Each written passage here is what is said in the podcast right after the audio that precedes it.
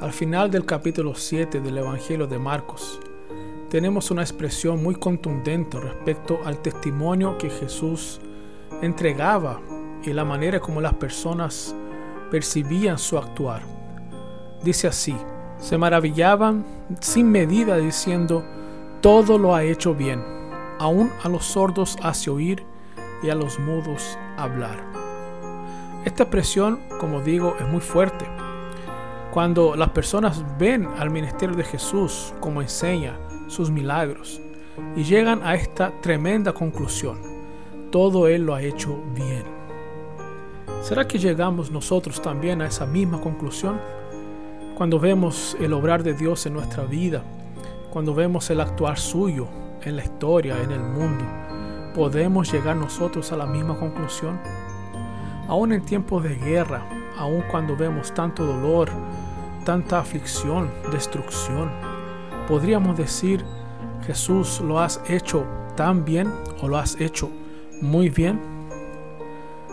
Es ese momento en donde la fe, ella golpea o es golpeada por la realidad y nosotros debemos tomar una decisión.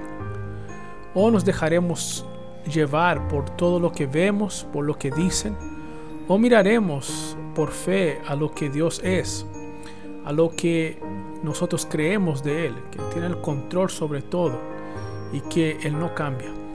Si es así, el Señor sigue haciendo todas las cosas y las sigue haciendo todas muy bien. Quizás aún no tengamos la respuesta y las razones tan claras ante nosotros.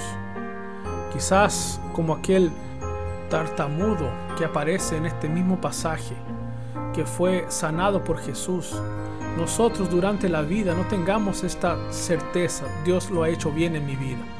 Pero después que él tuvo el encuentro con Jesús y Jesús lo sanó, ahí todos llegaron a esa conclusión. Sí, Él lo ha hecho bien. Debemos creer que todavía estamos en este entretanto, ¿no? Esperando que las cosas se concluyan y se muestren como deben mostrarse porque al final vamos a llegar todos a la misma conclusión.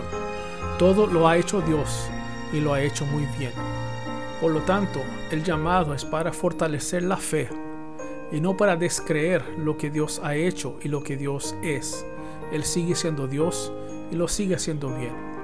Que Él nos fortalezca para seguir creyendo y fortalecidos en esa fe, sigamos adelante. Un gran abrazo.